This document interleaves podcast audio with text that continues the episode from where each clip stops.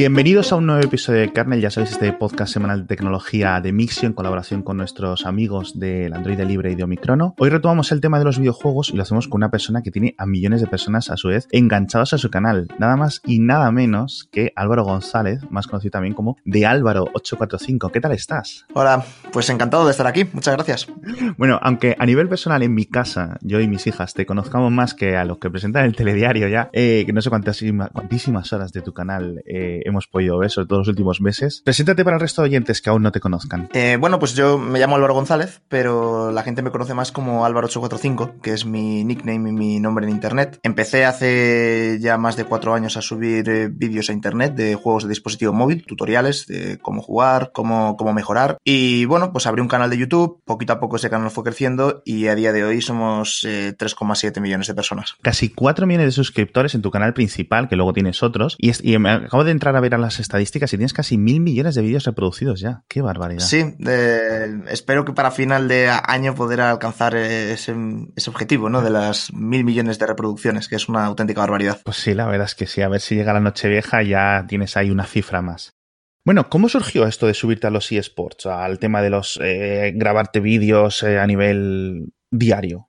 Bueno, son, son dos aspectos diferentes, ¿no? Por un lado, pues empecé a subir, a subir vídeos casi por, por hobby, como muchos de, de los youtubers que, que, son grandes a día de hoy. Y, bueno, poco a poco pues eh, la gente me fue siguiendo y llegó un momento en el que dije que era una actividad que me podía, podía profesionalizarla un poco más y tomármela a tiempo completo. Los eSports vinieron un poco más adelante, cuando, cuando ya estaba sentado, digamos, en el mercado de, del videojuego o en, en el ocio del, del, videojuego, entendí que los eSports y el deporte electrónico era una forma más de entretenimiento con eh, con, los videojuegos, con lo cual tenía todo el sentido del mundo que, me aventurara también en, ese, en esa rama. Porque eh, para llegar hasta donde estás ahora, vas a torneos internacionales casi constantemente, ¿cuál es tu régimen, digamos, de horas al día que estás jugando todos los días o todas las semanas en general? A día de hoy juego menos que antes. Antes sí que solía jugar bastante y en torno a seis horas al día tranquilamente, ¿no? Hoy no tengo tanto tiempo para,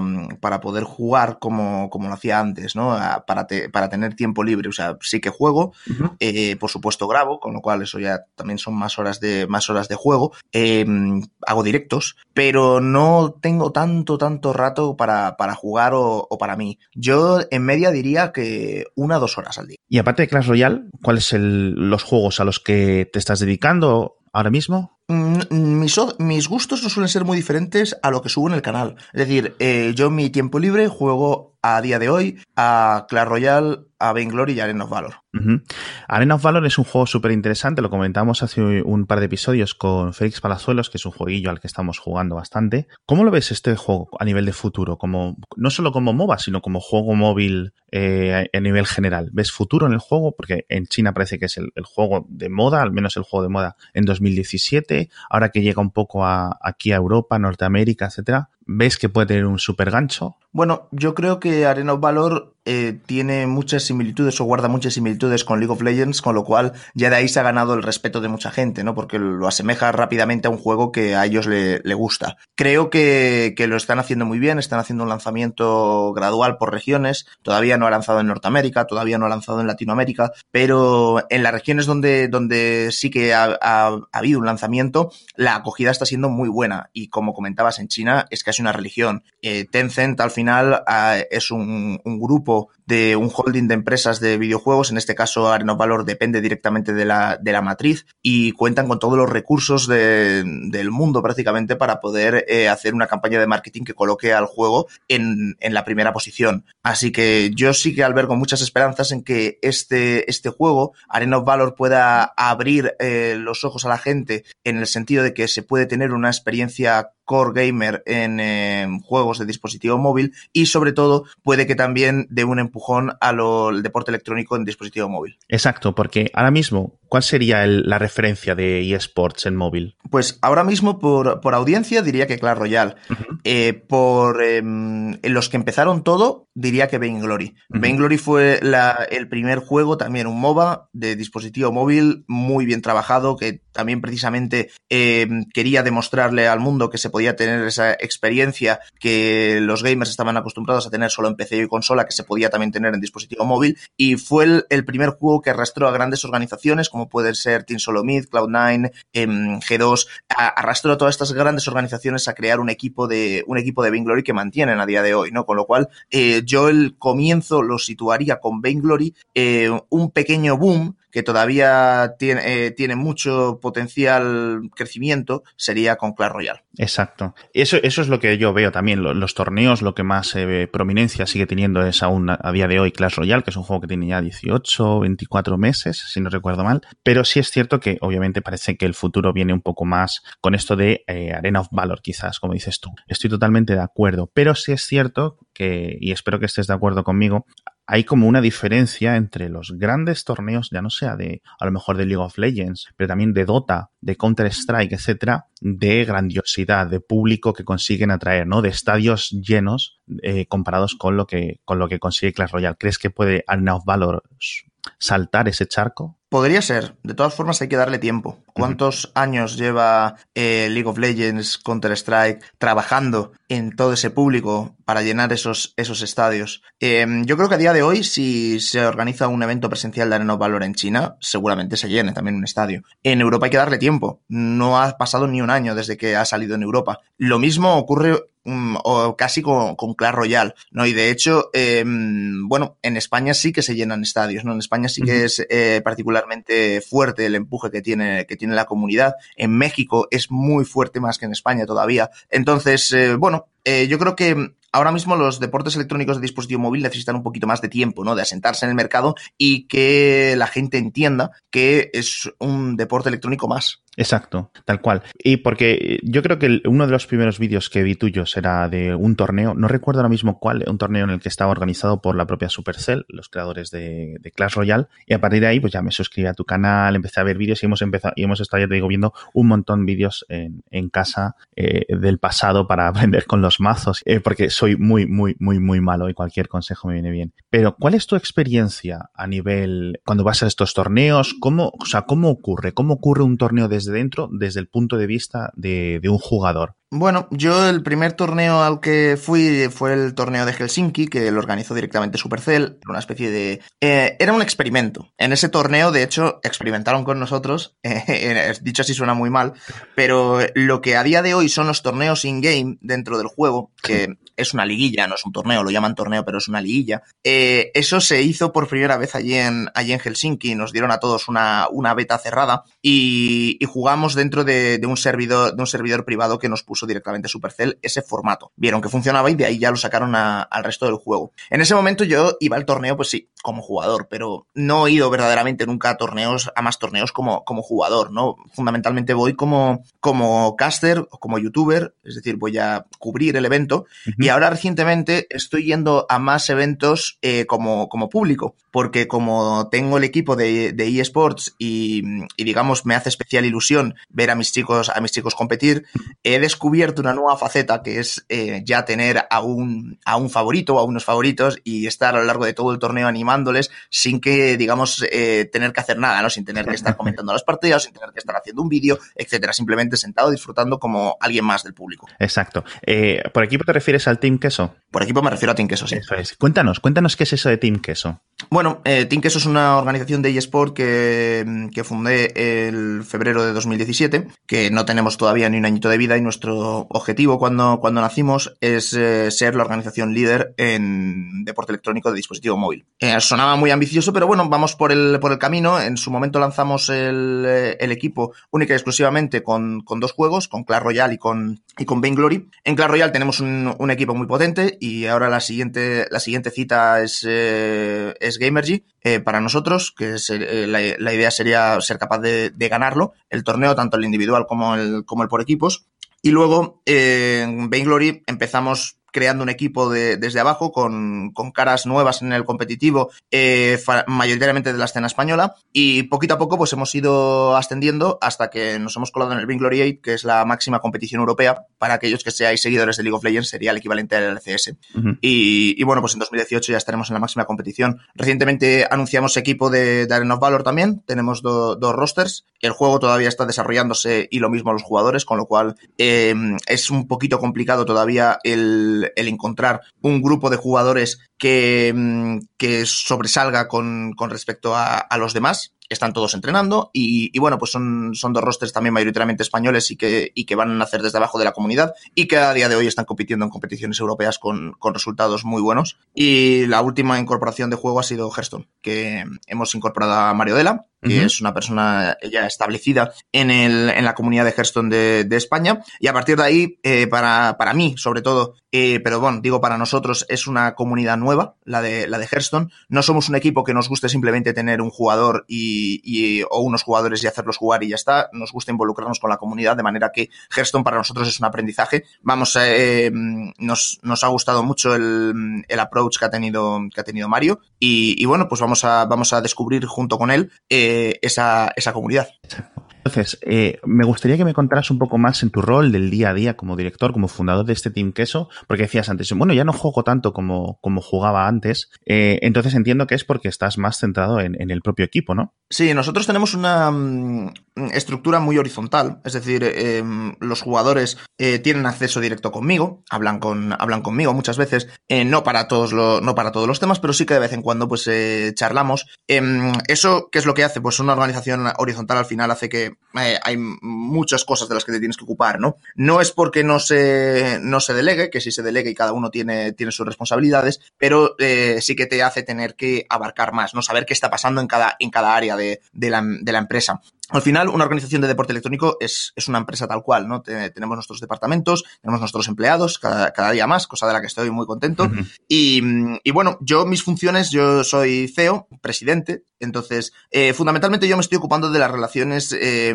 con eh, potenciales patrocinadores, potenciales proveedores. Es lo que me quita más tiempo, ¿no? Al final son, son reuniones que hay que preparar, a las que luego hay que asistir, hay mucho trabajo en el, en el email, en el correo, y luego, pues, eh, un poquito de, de, dirección, pero más dar la opinión, ¿no? En, las diferentes áreas de la, de la, empresa. Exacto, es decir, tú estarías un poco ahora de, de, Florentino Pérez, o sea, de, del, del mundo de los eSports, ¿no?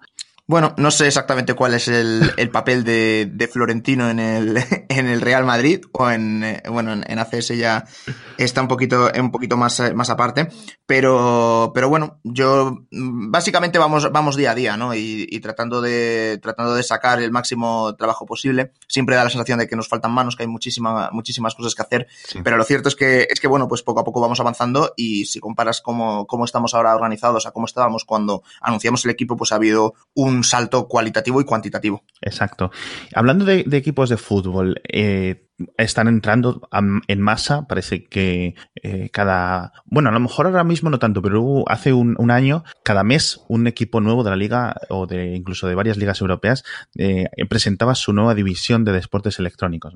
¿Qué piensas en general de, de este tema de los equipos de fútbol creando divisiones eh, en eSports? Bueno, nosotros hemos tenido muchos contactos con muchos equipos de, de fútbol. La, mi opinión, después de, después de tratar con ellos, con los que he tratado, vamos, que por supuesto no, no, se puede, no se puede generalizar en esto, pero es que su aproximación a este mundo del deporte electrónico no está siendo del todo correcta y el resultado es que de todos los proyectos, ya no digo a nivel nacional, sino también a nivel internacional, de equipos de fútbol que han entrado en, en los eSports, el único proyecto que me parece sólido es el del Salque 04. Todo lo, todo lo demás ha sido como muy de hacer el anuncio porque había que hacerlo, pero sin saber muy bien cómo entrar, con qué equipo entrar. Eh, no sé si eh, tiene algo que ver que no han estado, no han estado bien, bien asesorados o que no ha tenido buena acogida, ¿no? Porque al final sí que es cierto que son dos mundos que comparten, comparten muchas cosas, pero hay otra, otras que no tienen nada que ver. El mundo del fútbol vive en la, en la televisión y en los derechos televisivos. El mundo de los eSports vive en, en Internet y en, en, la apertura, digamos, a, a, todo, a todo el mundo. Mm, no hay tanto sentimiento regional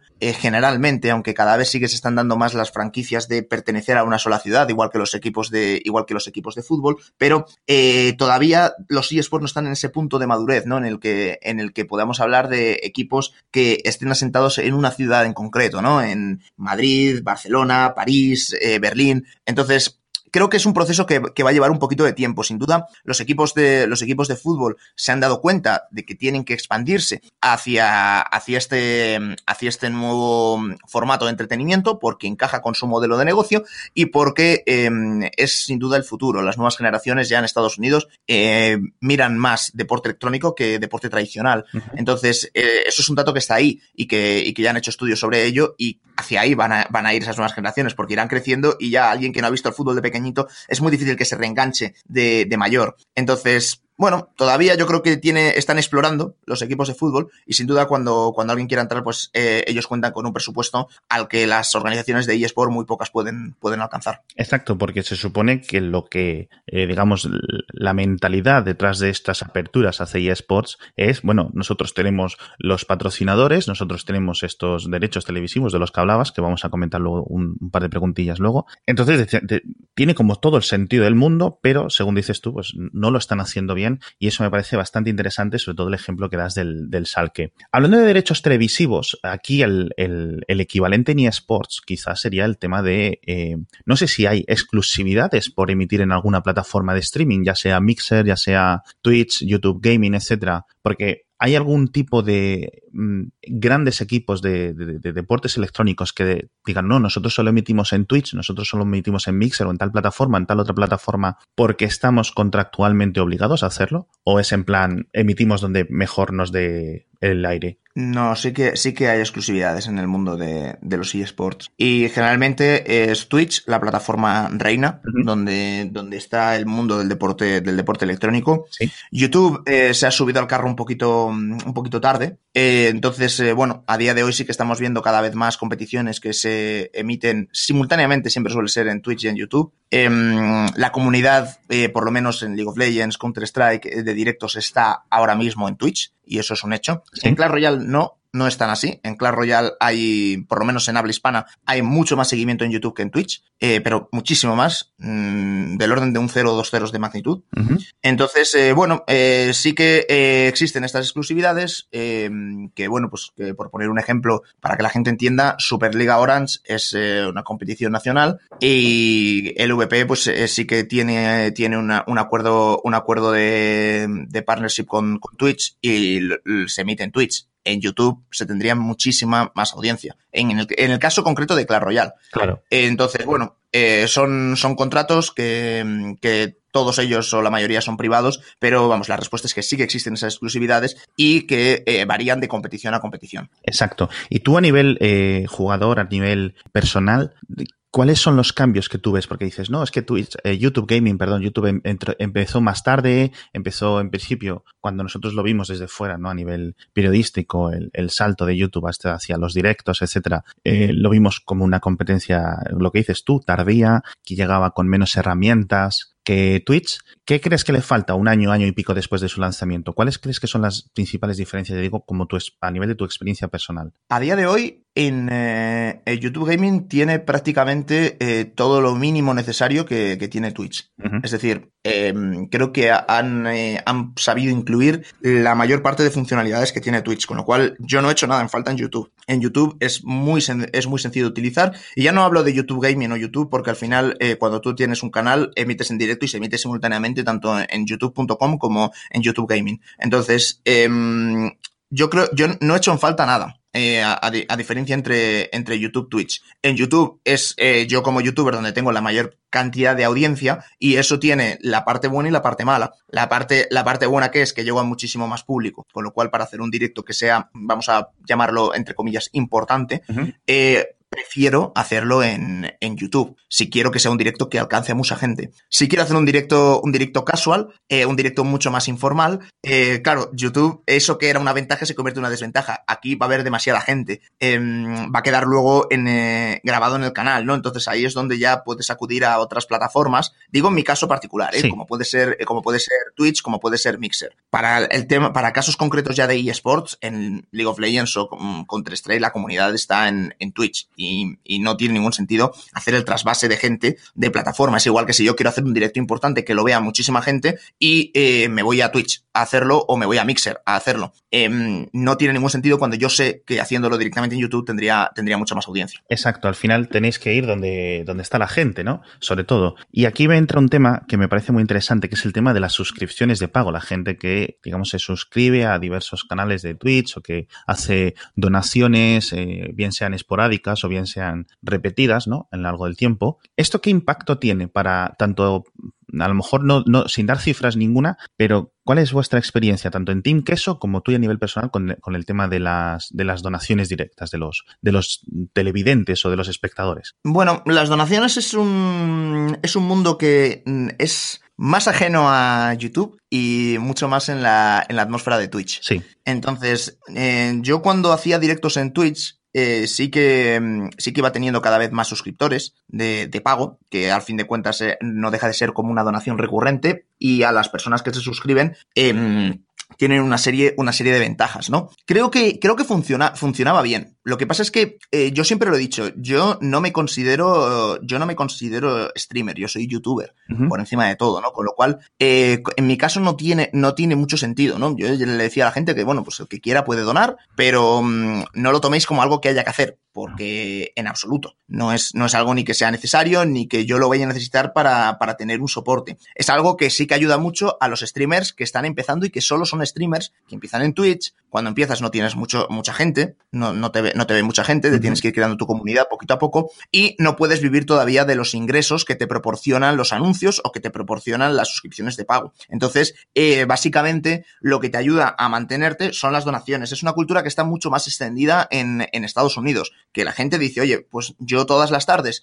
estoy viendo a, a este chico jugar a videojuegos, es algo que a mí me divierte, eh, te voy a donar 20 dólares y a lo mejor hago esto pues una, una vez al mes o una vez cada dos meses, como si fuera la suscripción que estoy pagando yo por utilizar mmm, televisión, por, por, usar Netflix, pues yo te veo a ti. Entonces te voy a ayudar a que tengas una, una vía de ingresos y si mucha gente lo hace, tú te vas a poder dedicar eh, full time a esto y vas a poder crear más contenido para que yo me entretenga, ¿no? Con lo cual, esa es un poco la cultura, la cultura que hay. Todavía no, mm, no está tan arraigada en, eh, en el mercado hispanohablante, pero poco a poco sí que, sí que yo cuando estuve, la experiencia que tuve fue buena. Entonces, eh, sí que es algo que, que, o va a llegar o ha llegado. A corto plazo, ¿tú qué ves más? ¿Una proyección por el tema de los ingresos, tanto hacia anuncios o hacia suscripciones, donaciones, o incluso a algo más a largo plazo, como estabas comentando antes, de, bueno, pues estoy en reuniones, eh, hago, porque de, patrocinios me refiero, ¿no? Que es, ya sabes que eh, tienes que invertir mucho tiempo antes de que aparezcan los patrocinios eh, exclusivos o específicos para, para vosotros. ¿Qué ves que, cuál sería la mezcla o, o, qué ves tú más futuro?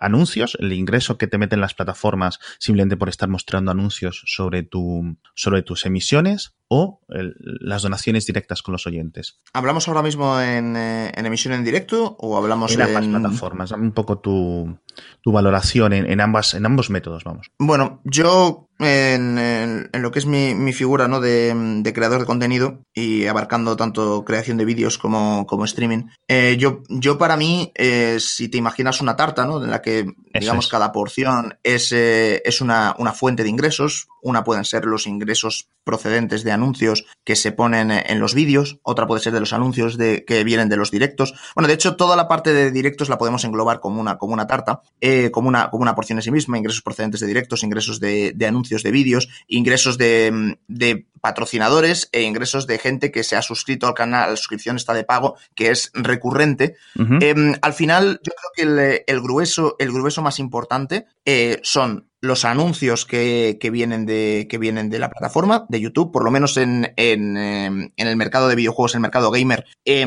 como nosotros subimos muchos vídeos, uno diario como mínimo, eh, generamos muchos visionados, unos visionados recurrentes, no, no son vídeos de, de, tipo blogging que requieren más, eh, más trabajo hacer. Uh -huh. Nosotros podemos subir vídeos cada, cada día. Entonces, eh, la parte de ingresos siempre, de ingresos procedentes de anuncios siempre va a ser muy importante. La parte de, de, ingresos por directos no es tan relevante, pero yo creo que porque yo en mi caso, por ejemplo, no le doy tanta importancia, dado que no es el, el núcleo principal de mi, de mi negocio. Mi negocio son los vídeos más que los directos. Eh, los patrocinios es una parte, es una parte importante. Patrocinios que, que puedan, que puedan entrar a nivel, a nivel individual en, en el canal, eh, bien sea por el, por el soporte que te dan en cuanto a materiales o bien sea, o bien sea porque directamente te, te aportan, te aportan dinero. Eh, hay una parte importante que podríamos llamar como contenido patrocinado, ¿no? Contenido sponsorizado, es decir, cuando viene una marca y te dice, oye, quiero que hagas un vídeo de mi producto solo de mi producto o solo hablando de, de, esto, ¿no? Entonces, bueno, pues es un contenido que a día de hoy mmm, somos como un canal de televisión. Entonces, igual que la televisión, por poner un anuncio de 30 segundos, te va a facturar X, dependiendo de la franja horaria y demás, nosotros hacemos lo mismo con nuestros vídeos y con nuestro canal. Eh, entonces, eso serían las principales porciones que, yo vería, ¿no? Para mí lo ideal que es que no haya una que sea mucho más grande que las demás, sino que cuanto más diversificado estés, mejor, ¿no? Y cuantos más fuentes de ingreso distintas tengas, mejor, porque así en el momento en el que cualquiera de ellas te vaya mal, porque la monetización en YouTube no funcione muy bien y los anuncios no estén ingresando tanto, o porque tengas una mala racha con patrocinadores y no tengas ningún patrocinador, no te verás tan afectado, dado que todas pesan lo mismo. Si tienes la,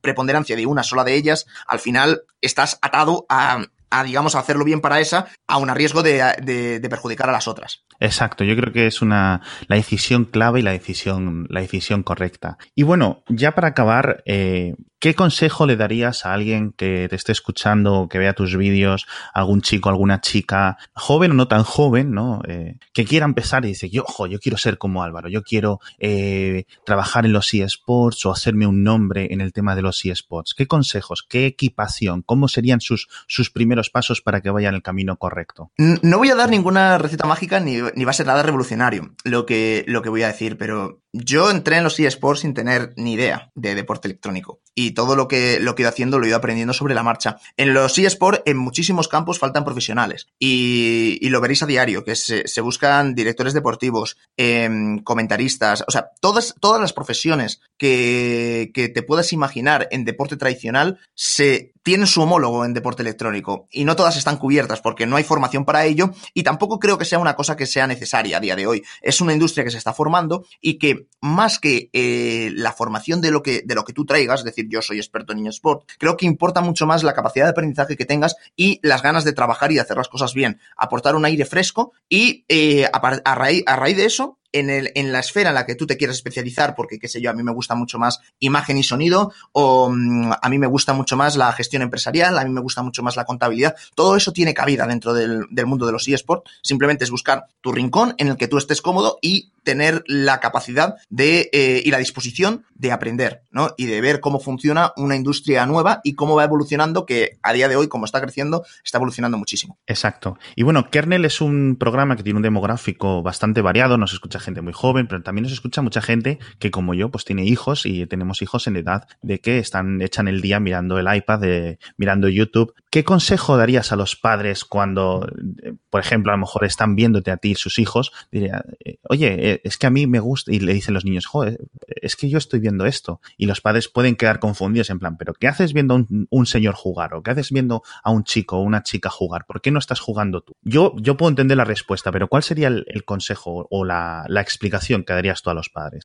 Bueno, para mí mi consejo sería que compartan esa, esa experiencia con, con, sus hijos, ¿no? Al final para, para ellos es una, es una parte muy, muy importante. Eh, es como si estuvieran viendo la, la televisión y, y creo que, que, es una experiencia pues importante tanto de compa compartir para estar, para estar con, lo, con los críos como para saber qué es lo que están viendo, que también, que también es importante y, y que el mundo de Internet, pues todos sabemos que, que, que, puede, ser, puede llegar a ser peligroso, ¿no? Y al final, pues siempre eh, está bien que, que, los padres eh, estén eh, supervisando, ¿no? Y, viendo qué contenidos consume, consumen los niños eh, para saber si, si, los consideran adecuados o no. Em, al final, es un, es un cambio de mentalidad, ¿no? Que dices, a ver, ¿por qué estás viendo a alguien jugar y no estás jugando tú mismo, ¿no? La misma pregunta se le puede hacer a cualquiera que esté mirando un partido de fútbol. Exacto. Eh, ¿por, qué estás, ¿Por qué estás mirando el partido de fútbol y no, y no estás jugando tú, tú mismo? Dices, no, es que me divierte más. Bueno, esto es más o menos lo mismo. Así que, mm, bueno, es un, es un fenómeno a día de hoy que, que, es, que es imparable. Eh, luego los, los, los, chicos hablan de, hablan de, de lo que ven en, en el colegio, eh, comentan, comentan la jugada como si se tratara de una serie de televisión, de un programa de televisión, con lo cual